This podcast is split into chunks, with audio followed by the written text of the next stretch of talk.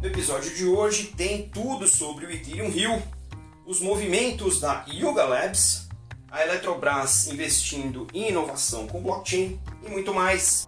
Eu sou Maurício Magaldi e esse é o Block Drops, o primeiro podcast em português sobre blockchain para negócios.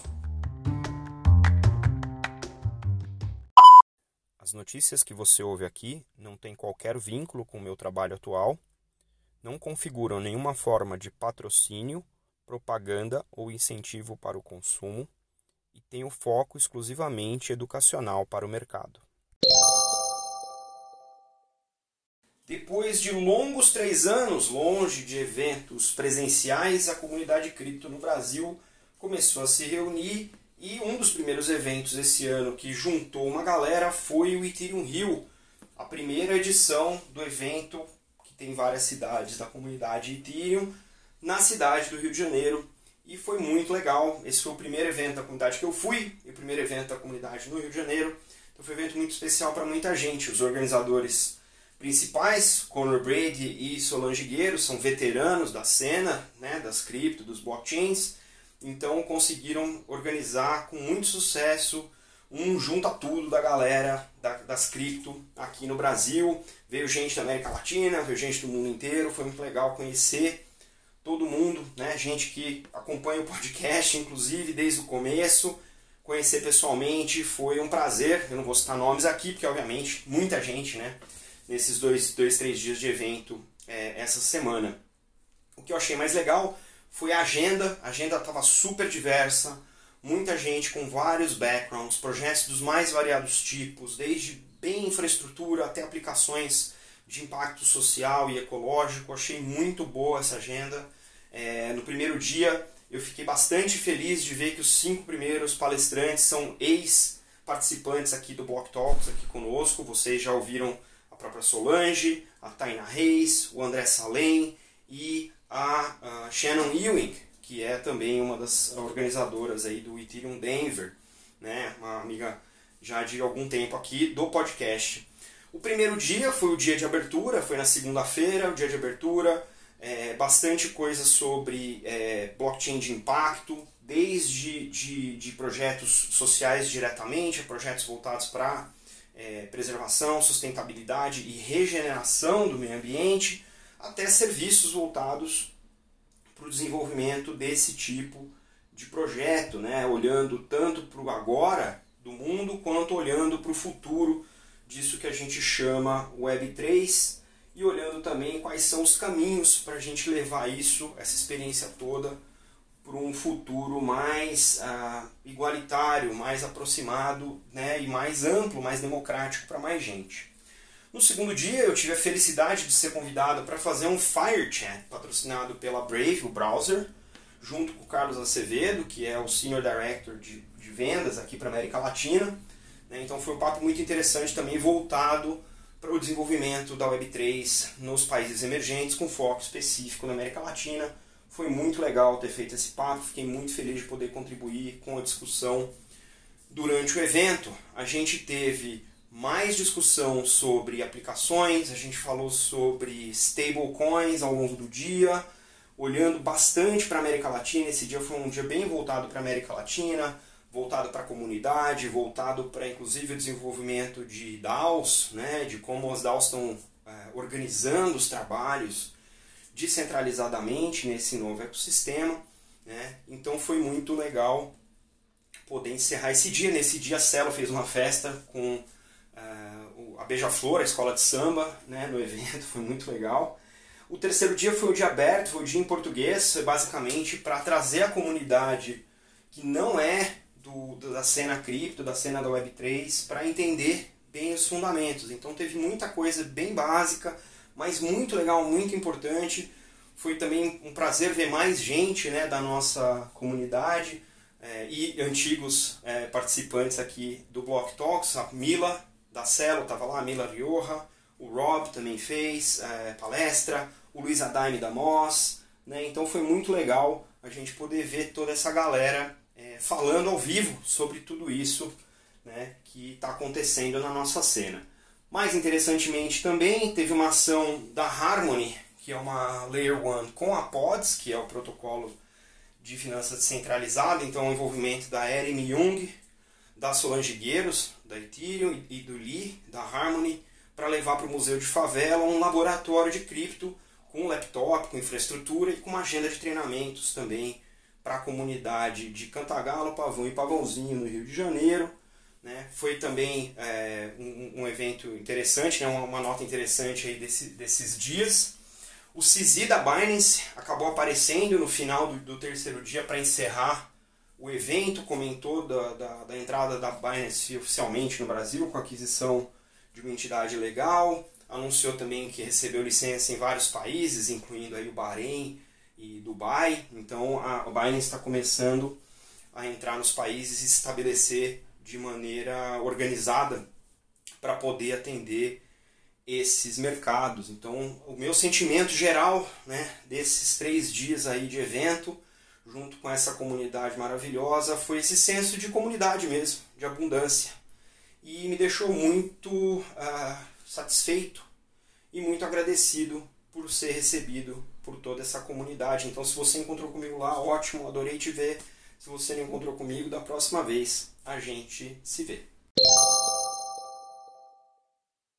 A gente falou recentemente da Yuga Labs, que adquiriu é, as coleções dos CryptoPunks e do Mibits, é, do Larva Labs, que foi quem originou esse movimento dos PFPs pixelados, né, das figurinhas dos JPEGs pixelados como foto de perfil, né, e lançou, é, praticamente inaugurou o mercado de, NF, de NFTs nessa direção. A Yuga Labs é, vocês já sabem, é a produtora do Bored Apes e do Mutant Apes, que são duas coleções também de PFPs em NFT, e adquiriu né, esse, esses direitos e agora retém as três principais coleções de PFPs nesse espaço dos NFTs. E essa semana anunciaram muito mais coisas. Né? Além de tudo isso, é, essa semana teve o anúncio de um dos detentores do, do, do Bored Ape, uh, de um dos macaquinhos, lançou uma lanchonete, né, uma hamburgueria, usando a marca do Bored Ape, usando a cara dos macaquinhos. Isso é um fato, um fato interessante porque o, a, a Yuga Labs, quando fez essa série, ela uh, passou os direitos, né, a propriedade intelectual de cada um dos macaquinhos para os detentores de cada NFT. Então isso está registrado no NFT e eles podem utilizar isso para monetização. E esse foi um caso interessante essa semana, a entrada do mercado dessa hamburgueria. Outra coisa interessante que aconteceu essa semana foi o lançamento é, da Coin Ape, né, a Ape Coin, que o símbolo é dólar Ape, APE, que é a moeda corrente no universo da Yuga Labs. Então, se você quiser participar desse ecossistema é, e se beneficiar também desse sistema, você desse ecossistema você pode adquirir nas principais exchanges, no Brasil isso está disponível no mercado Bitcoin, é, participar disso. Então é mais uma criptomoeda, né, dentre tantas outras que a gente viu, mas que está voltada para esse universo, e por que não chamar também de metaverso, do uh, ecossistema dos macaquinhos aí, do Bored Ape Yacht Club. E uma outra nota interessante em relação é, a Yuga Labs e os seus macaquinhos, eles lançaram o trailer de alguma coisa que se chama The Other Side. The Other Side é um trailer de 90 segundos com os macaquinhos e outras marcas registradas é, da Yuga Labs, né, contando aí uma historinha é, de um macaco que toma uma poção, que pode ser o serum, é, né, esse soro é, dos mutantes aí, e depois ele entra numa viagem maluca e ele encontra com outros é, participantes desse ecossistema. Então, aparentemente isso tem cara de jogo, no trailer de um jogo, mas pode ser o trailer de um metaverso também, a gente ainda não consegue dizer. E muito provavelmente a gente vai saber disso ao longo das próximas semanas. Então tá aí a Yuga Labs se movimentando né, nesse espaço, usando o poder de marca e obviamente sendo criticada, por que não, né, por estar tá banalizando tudo isso ou monetizando é, capitalizando demais em cima disso. Então acho que a gente vai acompanhar aqui, porque é, é, um, é um movimento interessante. Eles já estão associados com a Adidas, a gente já reportou aqui para vocês também. Então tem que ver o que, que isso tudo significa para os detentores milionários dos macaquinhos e também agora para os detentores dessa nova criptomoeda, é, a tal da ApeCoin, ou a moeda macaco. Interessante, vamos ficar de olho e você acompanha aqui com a gente. Retomando aí o nosso papo sobre sustentabilidade, meio ambiente, questões ESG, né, ambiente, questões sociais e de governança, a Eletrobras, através da Furnas, que é uma das suas companhias, anunciou essa semana um investimento em blockchain, fazendo uma parceria com a Multiledgers, que é cuja CEO é nossa também entrevistada aqui no Block Talks, a Marcela Gonçalves. E a Eletrobras anunciou que vai fazer alguns investimentos, além de criar uma rede de blockchain voltada para desenvolvimento e experimentação nesse setor da energia, né, juntando a questão da energia com a questão dos dados, com, com a questão dos dispositivos de internet das coisas, a ideia também é acelerar é, a adoção disso para controlar as informações e certificações uh, verdes que, né, das quais as empresas defendem, é, dependem. Com, uh, com os estudos que têm sido feitos por Furnas, eles lançaram ano passado o RECFI, o RECFI, R-E-C-F-Y, que é uma plataforma de emissão e comercialização dos certificados de energia renovável que foi desenvolvida inteira em blockchain. Esses certificados que são auditados e certificados pelo Bureau Veritas, eles permitem que a energia consumida seja rastreada e as empresas que consomem energia com esse certificado adquiram esse certificado para cumprir as metas de sustentabilidade. A Marcela comentou aqui com a Forbes, o link está na descrição do episódio, que eu abro aspas o primeiro passo foi dado e felizmente estamos posicionados na vanguarda desse movimento. Diversos certificados e ativos ambientais do setor energético, como certificados de energia renovável e crédito de carbono, estarão em pouco tempo trafegando em ecossistemas descentralizados. A tokenização dos demais ativos do setor é apenas uma questão de tempo, fecha aspas. Achei muito legal esse, esse, essa notícia, não só, obviamente, porque isso leva a crer que o setor energético, que é um setor importante para a sustentabilidade do planeta, esteja trabalhando nas questões verdes, mas que esteja trabalhando nisso de maneira a dar transparência também para quem consome, para quem paga, para os contribuintes como um todo. Então, parabéns para a Furnas, Eletrobras, parabéns para Marcela e o time da Multiledgers e a gente vai tentar acompanhar mais de perto isso, porque né, dentro de tudo isso que a gente está vendo no espaço das blockchains, essa questão de certificar créditos de carbono, créditos energéticos de maneira sustentável, tem muito a ver com o tipo de planeta que a gente quer ter, porque se não tem planeta também, não tem blockchain.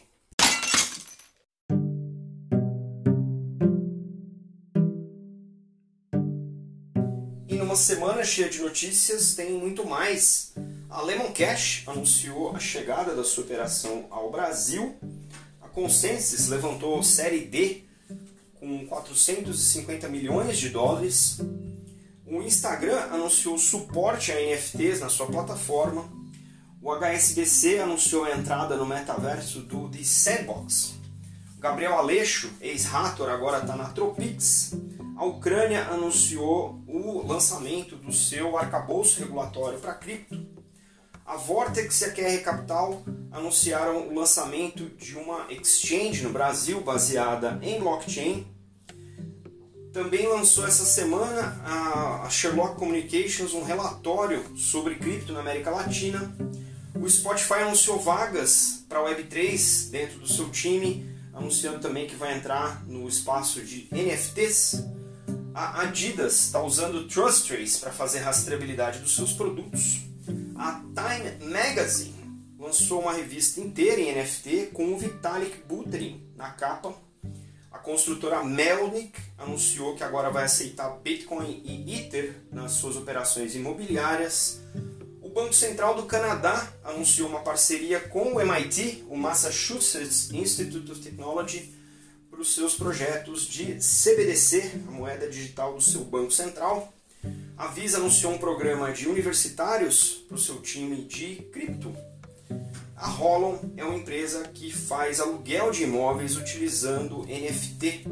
E essa semana eu também participei do Quest Podcast com o Daniel Lawler. Você tem o um link aí também.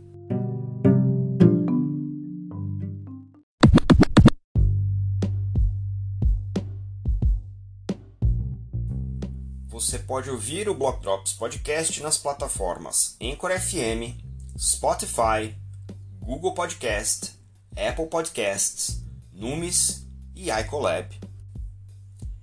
Entre em contato conosco através do Instagram, Block Drops Podcast, no Twitter, Block Drops Pod e por e-mail, blockdropspodcast.gmail.com.